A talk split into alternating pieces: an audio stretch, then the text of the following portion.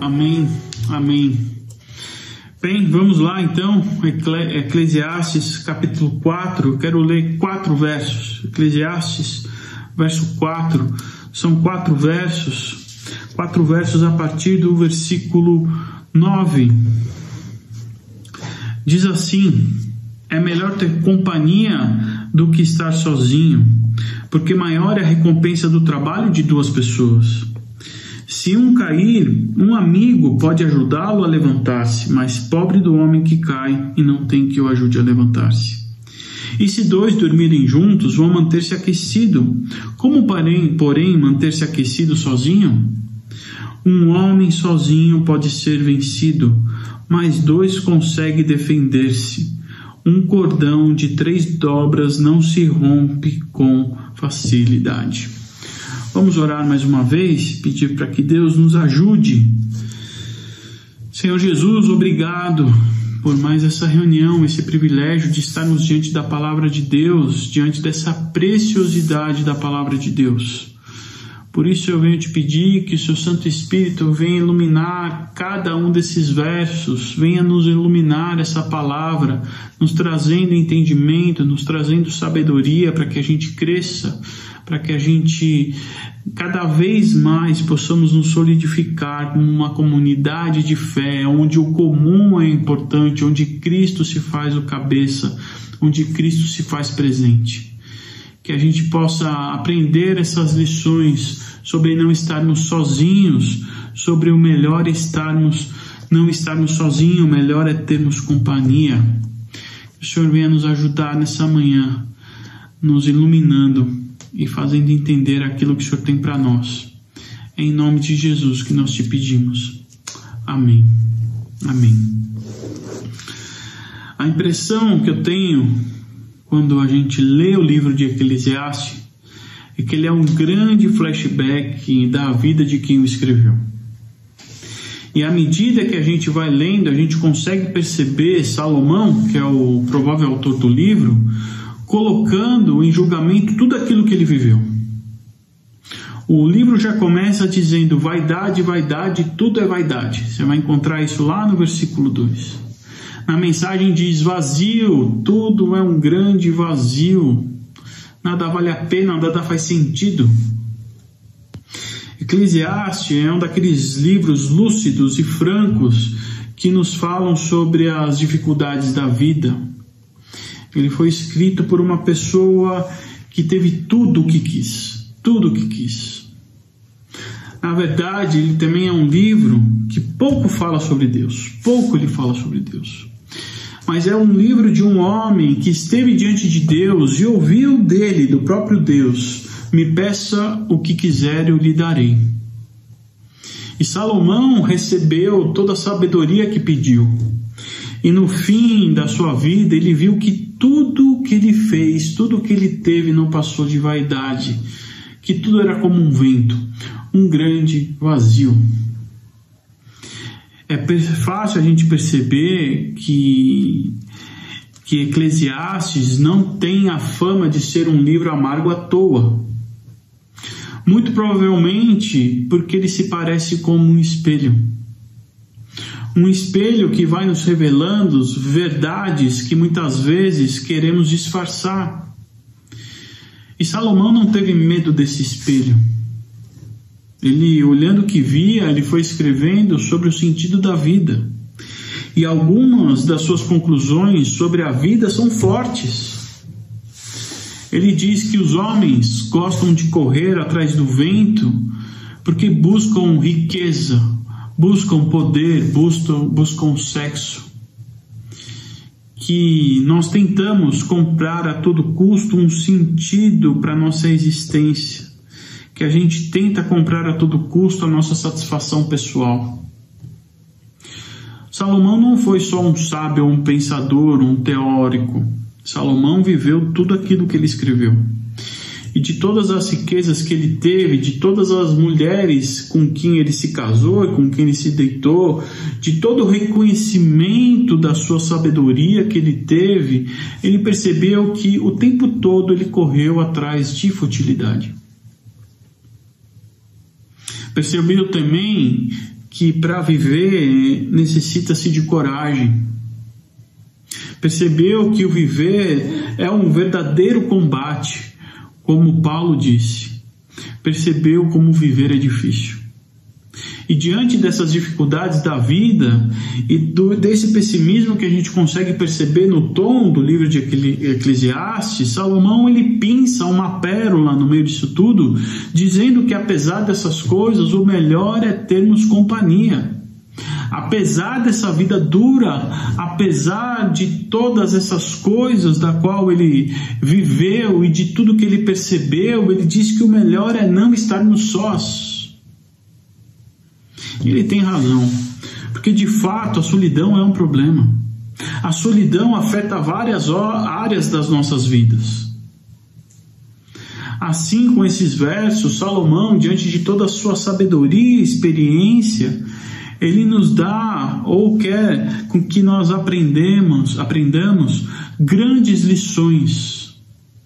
Lições para que a gente fuja da solidão e passamos a viver em companhia. E a primeira delas está no versículo 9, que diz que uma das áreas da qual nós não devemos estar sozinhos é em relação ao trabalho. Olha o que diz o versículo 9: É melhor ter companhia do que estar sozinho, porque maior é a recompensa do trabalho de duas pessoas. O trabalho não é uma dessas coisas, uma das nossas coisas preferidas é, não é uma das coisas da qual nós adoramos fazer. Muito pelo contrário. É mais fácil a gente odiar a segunda-feira e amar os sábados, as sextas. A gente tem essa mania. A gente odeia as segundas-feiras, mas a gente ama as sextas. Muitos acreditam que essa percepção em relação ao trabalho tem a ver com a queda do homem, que está relatada em Gênesis, da entrada do pecado na humanidade. Vale lembrar que Deus mandou o homem e a mulher trabalharem. E isso foi antes da queda. Antes da queda, Deus mandou o homem e a mulher cuidar, cuidarem do jardim. Mas, porém, com a queda, com a entrada no, do pecado, todo e qualquer trabalho se tornou penoso, e esse é o problema. O problema não é o trabalho, mas sim o pecado que tornou o trabalho penoso. Logo, o trabalho é uma criação de Deus. E ele deveria ser, deveria ser para nós a extensão da nossa espiritualidade, não uma obrigação, mas uma oportunidade. Mas, de modo geral, essa não é a realidade que a gente vive um trabalho como adoração ou como uma oportunidade. O ambiente de trabalho para muitos é um ambiente de canibalismo onde um puxa o tapete do outro e o outro, se aproveitando dessa puxação de tapete, passa por cima dos dois. Isso torna a ideia do trabalho em conjunto, desse trabalho de não ser uma tarefa sozinha, ser válida até a página 2. Porque se esse trabalho for conivente para mim, tudo bem, eu trabalho em equipe. Mas se não for, não. A queda não só tornou o trabalho mais árduo para nós, mas a queda nos deixou mais vulneráveis para realizarmos os trabalhos com perfeição, com maestria, com excelência. A gente consegue perceber isso facilmente como nós somos falhos. A gente erra, a gente vacila, e que muitas vezes a ajuda de uma pessoa ela pode ser muito melhor do que um trabalho sozinho solitário. Mesmo que outra pessoa não seja, não esteja ou não seja uma pessoa capacitada ou esteja em plena sinergia com você o tempo todo. Eu gosto sempre de lembrar de uma história que está num livro que diz que o bom é o inimigo do ótimo. O autor do livro é o Jim Collins, ele escreve muito sobre trabalho, sobre o mundo corporativo, e ele conta que duas pessoas que trabalhavam juntas uma delas sempre ia até o chefe para reclamar da outra. E ele ia até o chefe e reclamava: olha, esse cara é um chato, esse cara é um mala, esse cara ele vive atrapalhando, esse cara ele vive o tempo inteiro conferindo o meu trabalho, conferindo e dando palpite em tudo que eu faço, eu não aguento mais. As reclamações desse cara em relação ao outro eram frequentes e constantes. Até que um dia o chefe dele chega e dá uma notícia para ele: Olha, fiz um favor para você, meu amigo. Dispensei aquele cara. Demiti o cara chato. Ele falou: Cara, pelo amor de Deus, não faça isso. Recontrate ele. Recontrate ele. Porque por mais chato e mala que esse cara é, por mais chato e mala que esse cara tem em relação ao meu trabalho, ele sempre consegue tirar o meu melhor. Antes que ele venha reclamar daquilo que eu estou fazendo, eu reviso todo o meu trabalho, eu confiro linha por linha. Ele faz com que eu não me contente com apenas com, com aquilo que eu acho que ficou bom. Eu vou sempre em busca do ótimo, do melhor. Por pior que possa parecer, o trabalho de duas pessoas é melhor do que uma. É até um pouco óbvio, porque se uma pessoa consegue render uma porção, claro que o trabalho de duas pessoas vão render duas porções. Eu sei que certamente você aí tem diversas experiências em relação ao trabalho que vão dizer que essa é uma verdade, mas outras vão dizer que o trabalho sozinho é muito melhor. Mas eu tenho certeza que vocês concordam comigo que não tem coisa melhor que no fim de um trabalho de sucesso você consegue poder abraçar outra pessoa ou time comemorando a conquista que vocês fizeram, que nós tivemos. Não tem coisa melhor.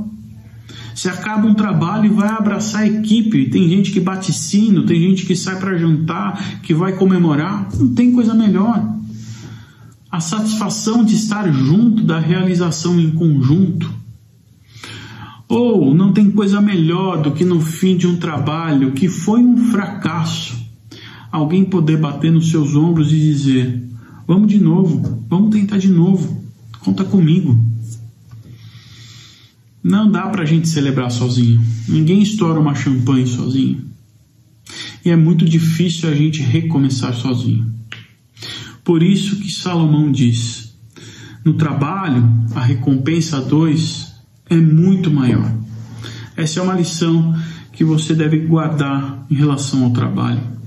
A segunda coisa que, que a gente deve cultivar são as nossas amizades, está no versículo 10, que diz assim: Se um cair, o amigo pode ajudá-lo a levantar-se, mas pobre do homem que cai e não tem que o ajude a levantar-se. Eu considero a amizade um dos bens mais preciosos que Deus nos dá. Os amigos, eles podem não nascer de uma mesma mãe, mas a impressão que eu tenho é que eles sempre, sempre nascem do coração do Pai, sempre nascem do coração de Deus. Porque é com os amigos que a gente consegue ser quem nós somos, sem interesses, com aqueles que a gente consegue pensar alto, sem medo. Porque amizade não tem a ver com controle e nem com interesse.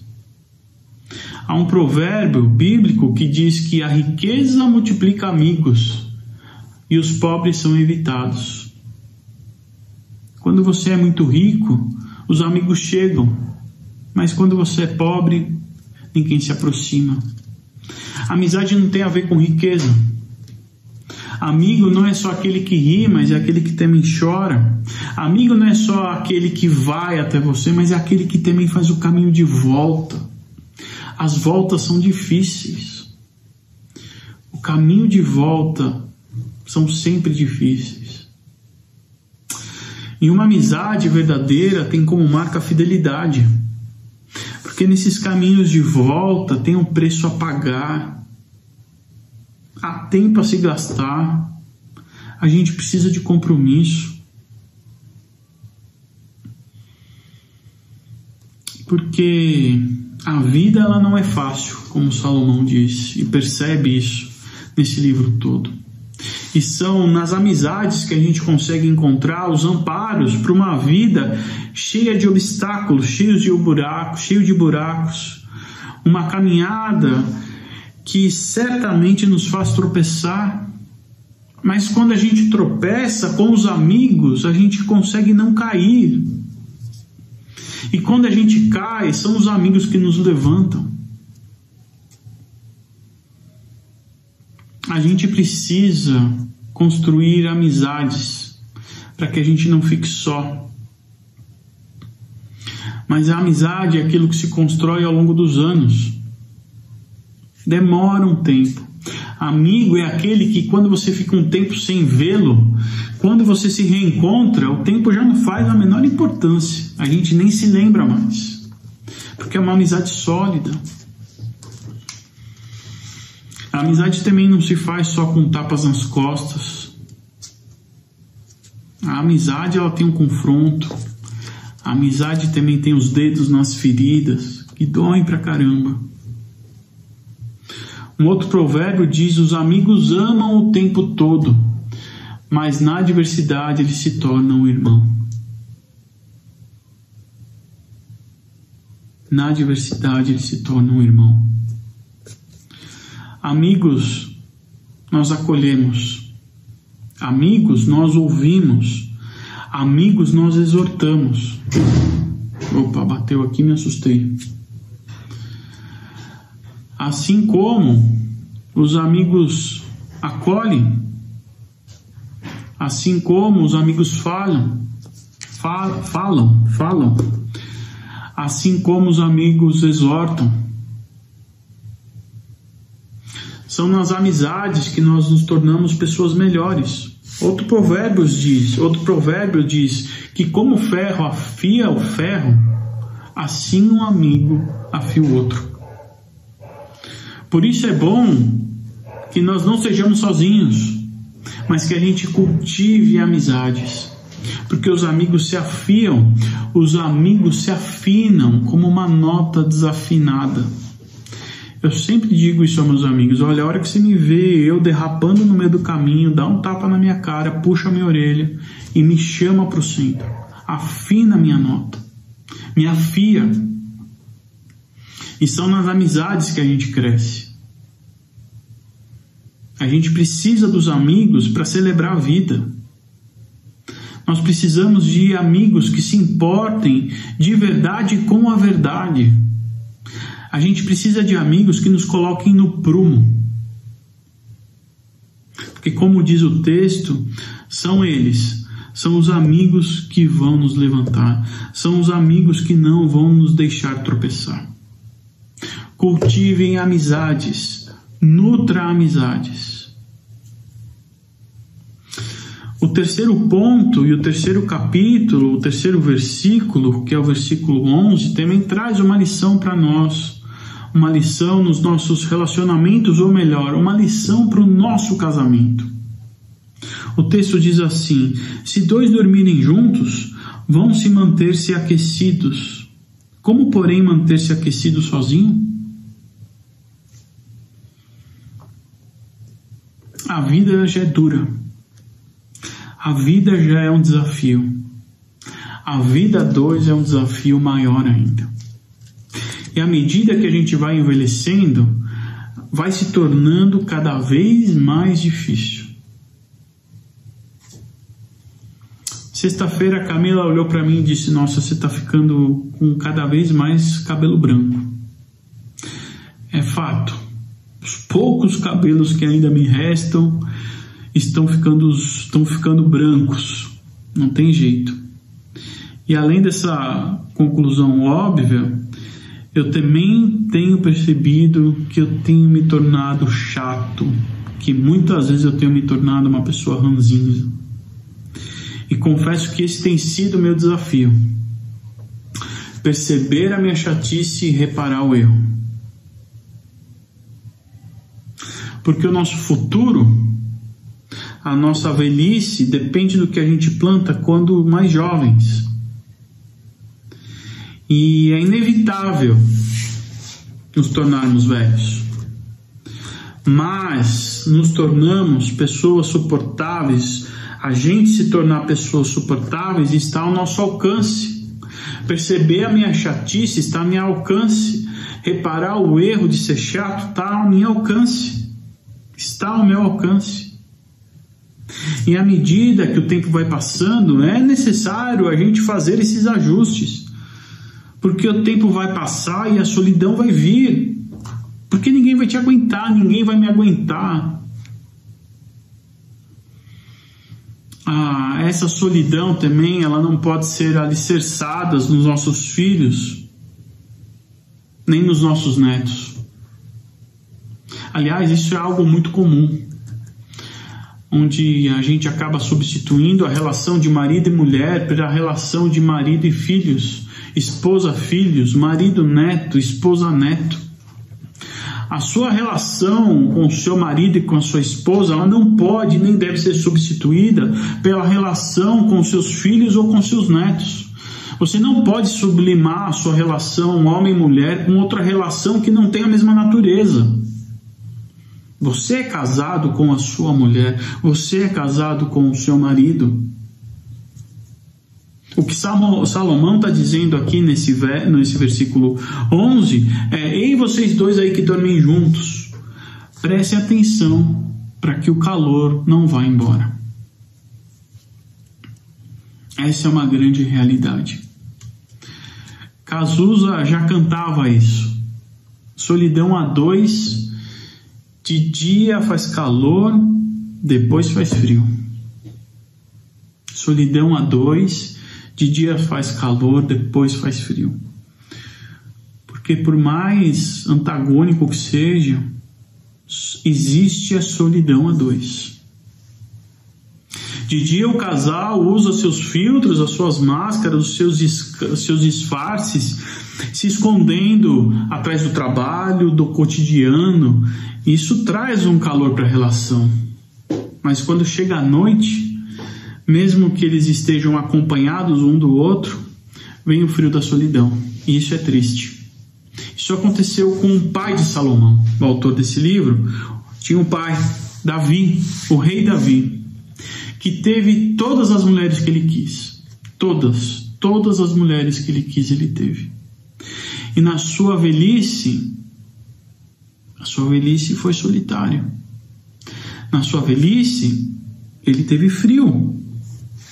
Teve frio que não conseguia se aquecer. E para ele se aquecer, foram buscar uma virgem para o rei.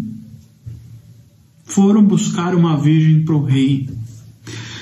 Mas era tarde demais e ninguém mais conseguiu aquecer. Nem mesmo o rei é capaz de se aquecer sozinho, como diz o texto.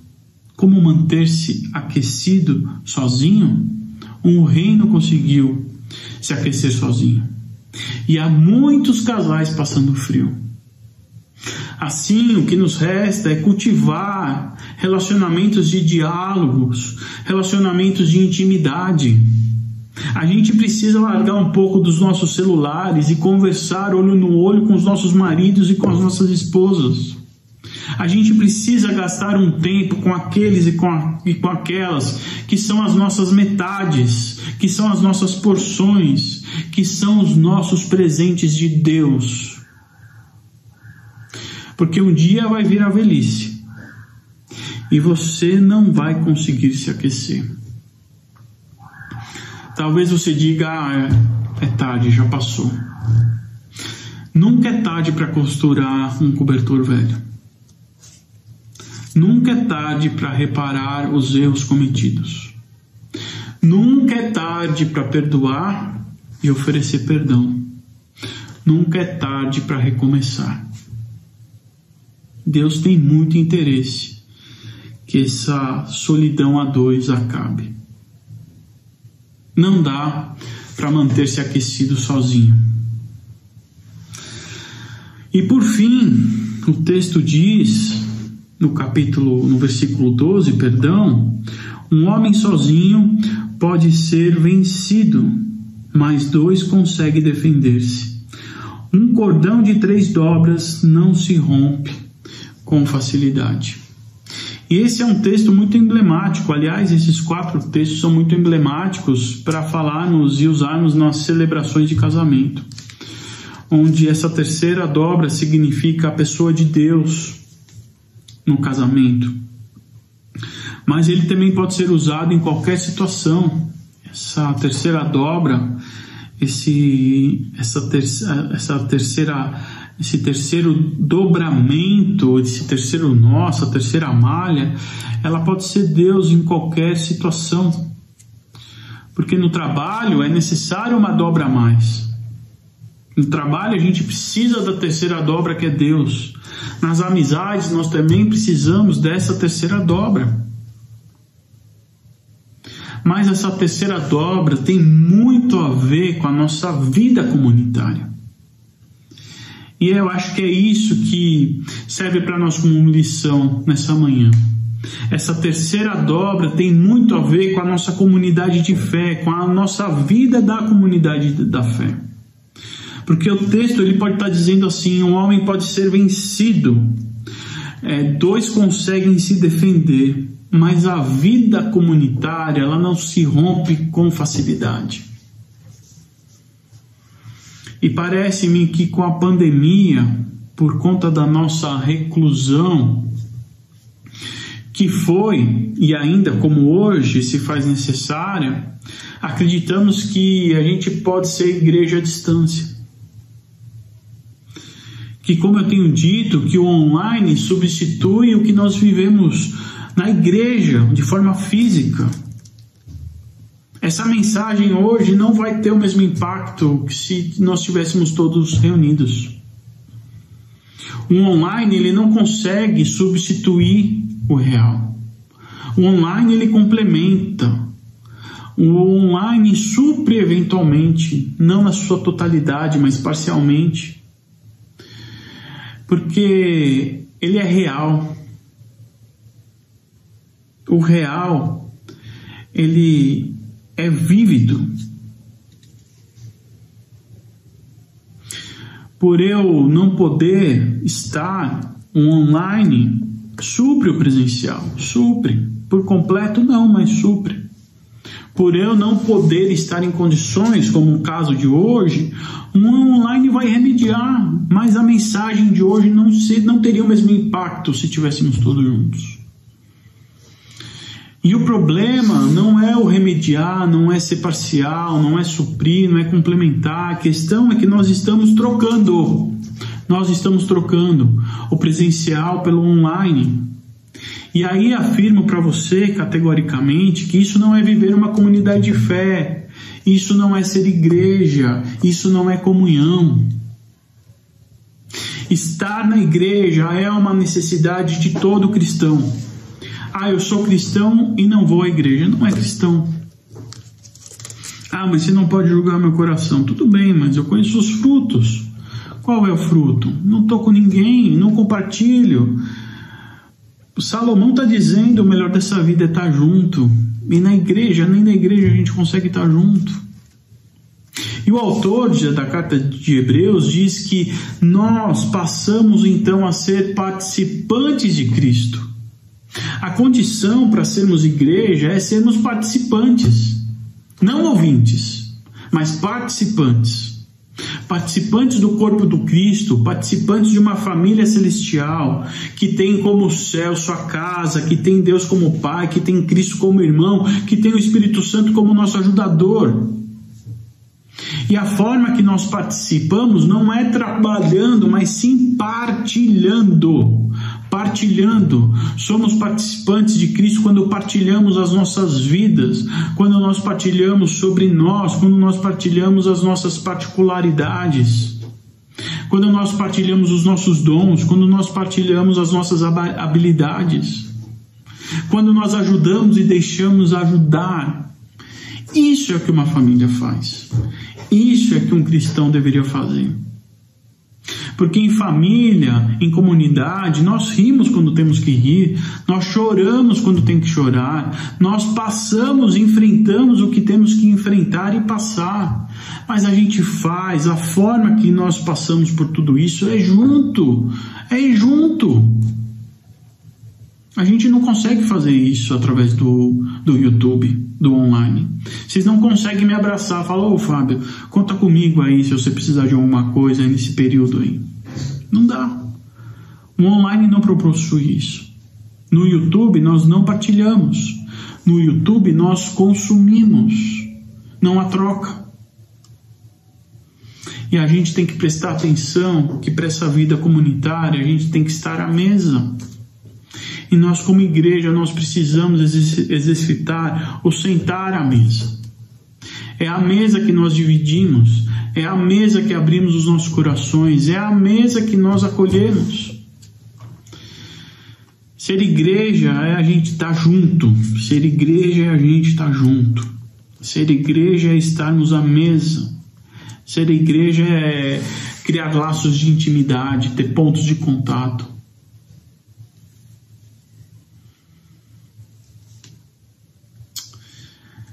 Talvez hoje nós iríamos fazer a ceia de forma presencial. E a ceia é o símbolo do símbolo do símbolo. Jesus ele pediu para que a gente fizesse a ceia em nome dele, para que a gente nunca se esquecesse do que ele fez por nós. Mas a ceia não é um gole de suco e nem um pedacinho de bolacha. Não que isso não tenha um significado, mas a gente diminui muito a importância do que é uma ceia. Porque a ceia a ceia que Jesus pediu para que nós celebrássemos é estar à mesa.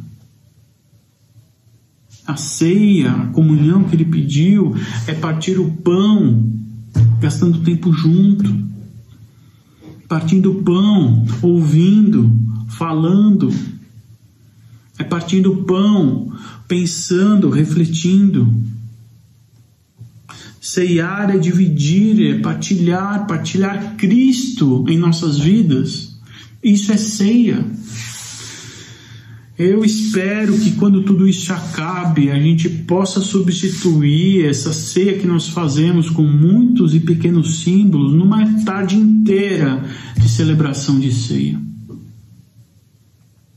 Com tudo que essas reuniões têm, de bom e de ruim, que a gente consiga estabelecer, instaurar isso no nosso meio, perder tempo, entre aspas, com a ceia, gastar tempo entre pessoas, sentando à mesa. Que a gente não tenha mais esse copinho, esse pãozinho, essa bolachinha, que é muito prática, mas ela não é a ceia, ela é um símbolo do símbolo do símbolo. Porque a lição que a gente tem que aprender, que Salomão está querendo nos ensinar, é que nós precisamos aprender a sermos participantes no corpo de Cristo. Precisamos estar juntos, não como ouvintes, nem como espectadores, mas como corpo de Cristo. Corpo de Cristo. Porque sozinho a gente pode ser vencido.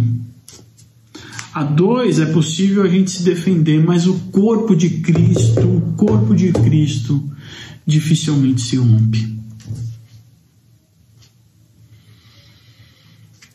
Para terminar, eu lembro que por mais ácido que o livro de Eclesiastes ele pode ser, ele nos deixa uma importante lição da qual nós não podemos e nem devemos estar só em momento algum.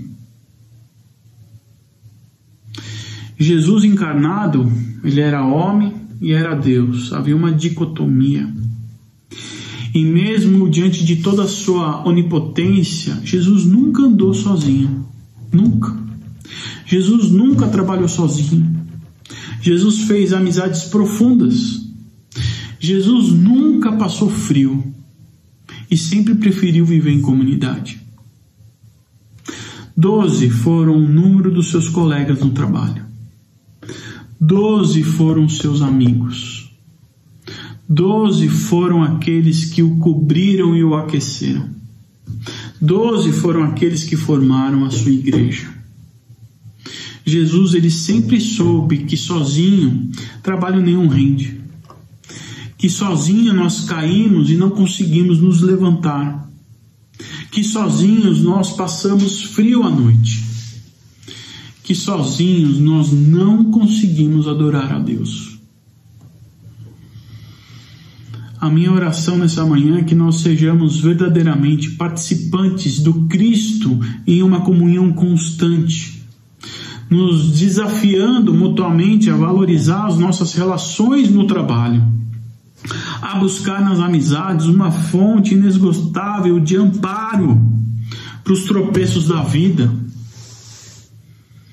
que seja uma busca para termos uma vida a dois, de tamanha cumplicidade, capaz de aquecer outros corações solitários e frios, que se que se apeguem a esse modelo e vão buscar restauração para não ficarem mais solitários, essa solidão a dois. E que a gente busque uma união tão firme, tão sólida em comunidade, de fé, uma comunidade de fé, capaz de produzir frutos e mais frutos que vão se multiplicando a cem, a cem, a cem por um. Esse é meu desejo nessa manhã. Senhor, que essa lição sobre a comunhão, sobre uma, a viver em comunidade, ela não seja só palavras ao vento, Deus, mas que essa mensagem sobre comunhão e sobre vivermos juntos seja uma lição aprendida e um conselho ouvido daquele que viveu tudo o que tinha que viver e no fim achou que tudo era vaidade, que tudo era vento. Faça com que a gente aprenda com os exemplos de Salomão, que a gente aprenda com os, os exemplos da qual ele viveu e que ele está tentando nos ensinar, tirando essa pérola preciosa e dando para nós quatro lições sobre os relacionamentos. Nos ajude nessa manhã, Pai, a poder, no nosso trabalho, a viver, a trabalhar em grupo, a trabalhar com mais um, a trabalhar como um, um complemento da nossa espiritualidade, da nossa adoração. Que a gente possa aprender o tamanho e o valor da amizade ao ponto da gente estar sempre ao lado de amigos para nos ajudarem nos tropeços da vida e nos tombos que eventualmente viemos a, a, a, a tomar, Senhor. Que a gente possa sempre cuidar do nosso cobertor, que a gente possa sempre cuidar daquele que é a nossa melhor porção, daquele que é o nosso presente de Deus que a gente tenha mais diálogo e mais profundidade na nossa vida conjugal, para que no final da vida a gente não sinta frio como o rei Davi, Pai. Nos ajude a sermos uma comunidade de fé, participantes do corpo de Cristo, querendo não só ouvir ou não querendo só consumir, mas que queremos partilhar e dividir. Nos aqueça, Senhor nos ampare, Pai.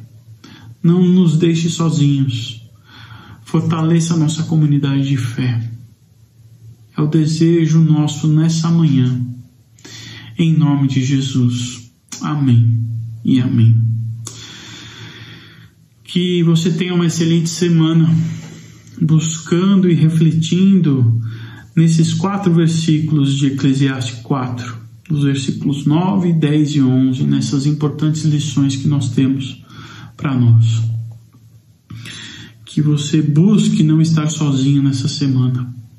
E espero te ver semana que vem, pelo menos juntos, se não for juntos, novamente à distância. Que Deus nos abençoe, que nós tenhamos uma presença, uma semana cheia da presença do Senhor. Em nome de Jesus. Amém. Amém.